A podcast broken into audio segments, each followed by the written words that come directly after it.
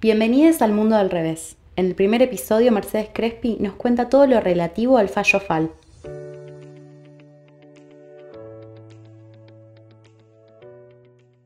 Bueno, la idea em, es un poco introducirnos en, el mundo jurídico, en lo que ha pasado a partir del leading case de la Corte del año 2012, el caso FAL, en el cual la Corte resolvió cosas muy importantes y, como ella misma dice en una parte del fallo, hacía 90 años que traían problemas, es decir, desde que tenemos nuestro Código Penal en 1920. Eh, en los hechos había una niña en la provincia de Chubut que fue violada a los 15 años por su padrastro, quedó embarazada se le pidió permiso para el aborto terapéutico al, propio juez penal. El juez penal se lava las manos, dice, no, esto no es mi competencia, yo no tengo facultades para esto. Y entonces la mamá se ve obligada a ir a la justicia de familia. En la justicia de familia, tanto en el primera como en segunda instancia, le dicen que no, que no tiene derecho a ese aborto usando una interpretación eh, muy restringida de una norma que permite el aborto, que es el artículo 86 del Código Penal. Esa norma específicamente dice que el médico que practique un aborto no será punible, o sea, no será pasible de pena cuando eh, ese aborto sea para, en caso de, conflicto entre la vida y la salud de la madre, ese es el inciso 1, y luego el inciso 2, que es el que ha generado la polémica, habla de mujer violada o mujer eh, demente o débil mental, este, usa expresiones eh, antiguas que ya no se usan respecto a lo que es la salud mental, pero bueno, en definitiva, em, ese artículo siempre trajo controversia sobre si alcanzaba a la mujer violada o solo a la mujer débil mental violada. Entonces em, se lo niegan, insisto, en la justicia de, familia en primera y segunda instancia, llega al Tribunal Superior de la provincia y el Tribunal Superior autoriza la práctica y se lleva adelante la práctica. Es decir, que en este caso sí se pudo este, practicar el aborto. ¿Qué pasó? El asesor letrado, que es eh, quien representa a la persona por nacer, presenta recurso extraordinario y va a la corte. Cuando llega a la corte, por supuesto la práctica ya se había realizado, pero la corte dicta un importantísimo fallo eh, que gira alrededor de, a mi juicio, tres cuestiones principales. En primer lugar, la Corte explica por qué es necesario resolver ese caso, ese recurso, a pesar de que en realidad la práctica ya se llevó a cabo. Todos sabemos que los casos judiciales se resuelven conforme la situación actual y en realidad a la actualidad de ese fallo ya no había controversia. Pero la Corte ahí hace un desarrollo largo sobre esta cuestión problemática, que esto lleva años sin resolverse, y donde las víctimas de eh, violaciones se ven sometidas a, muchos caminos, a recorrer muchos caminos entre la justicia y los hospitales para lograr la práctica. Entonces dice, bueno, a pesar de que esto ya se practicó, es necesario dictar este fallo. ¿Para qué? Para solucionar situaciones futuras y para traer claridad a un ámbito donde realmente hay, este, está muy, muy oscuro. Luego analiza todas las normas internacionales de derechos humanos que el asesor letrado dice que el Tribunal Superior de la Justicia de Chubut violó. Todo lo que es derechos del niño, interés superior del niño, derecho a la vida, básicamente.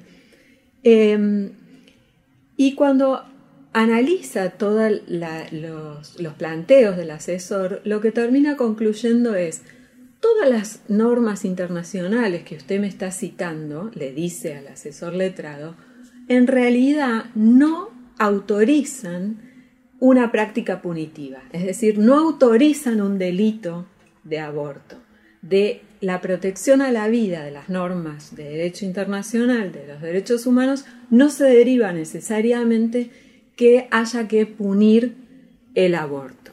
Esa es la, primera idea importante. No se queda con eso y sigue analizando más y dice, de todos modos, a pesar de esta conclusión, de esta primera conclusión, hay que analizar también que hay normas de derechos humanos que justamente nos indican que tenemos que interpretar la norma del artículo 86 de un modo amplio. Y acá empieza lo que a mi juicio es una segunda parte del fallo que es muy importante y muy sustancial. ¿Por qué? Porque la Corte dice, en primer lugar, no hay que olvidar el principio de igualdad y de no discriminación. Es decir, que la ley no puede distinguir o darle más derechos a la mujer víctima violada cuando tenga problemas de salud mental a la mujer que no los tenga. ¿Por qué vamos a distinguir si las dos son mujeres víctimas? esa es una idea central del fallo. Luego habla de la dignidad. Dice, la dignidad humana, esto es un concepto de la filosofía del derecho en realidad, el principio de la dignidad de las personas implica que nosotros somos fines en, sí, nosotros mismos. Es decir, no podemos ser mediatizados, no, se nos puede utilizar como medio para otra cosa. ¿Cómo trae esa idea al fallo? Dice, bueno, entonces no se puede mediatizar a esa mujer víctima violada y obligarla a soportar una consecuencia de la violencia sexual que sufrió, que es desproporcionada, todo para que otra persona viva. Y luego habla del principio de legalidad y principio pro homine, que establecen, son principios que establecen que eh, el derecho penal es siempre restrictivo, siempre tiene que ser interpretado de un modo restrictivo, es decir, a menos derecho penal, más libertad, mejor, eh, mejor vida, digamos, y a su vez que el derecho penal es siempre de última ratio, es decir, uno no puede recurrir primero al, al derecho penal, siempre tiene que intentar solucionar los conflictos recurriendo a otros ámbitos del derecho o a otras soluciones, pero que el derecho penal es siempre la última, el último recurso. ¿Por qué? Porque es el, es el recurso más grave que tiene el Estado, es aplicar una pena siempre va a ser el recurso más grave. Esta es como una idea, una, introducción que hace central.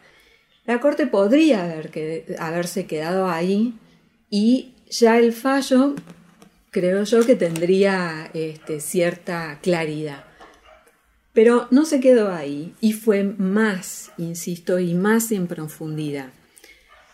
Efectuó un análisis concreto del artículo 86, de los dos incisos, de el artículo 86 inserto en todas otras normas que hablan de los, abusos sexuales, para concluir, en base a eso, ¿Por qué hay que hacer una interpretación amplia del artículo 86, inciso segundo? O sea, interpretación amplia es, retomo lo que dije al principio, mujer violada y mujer em, con eh, dificultades en su salud mental violada.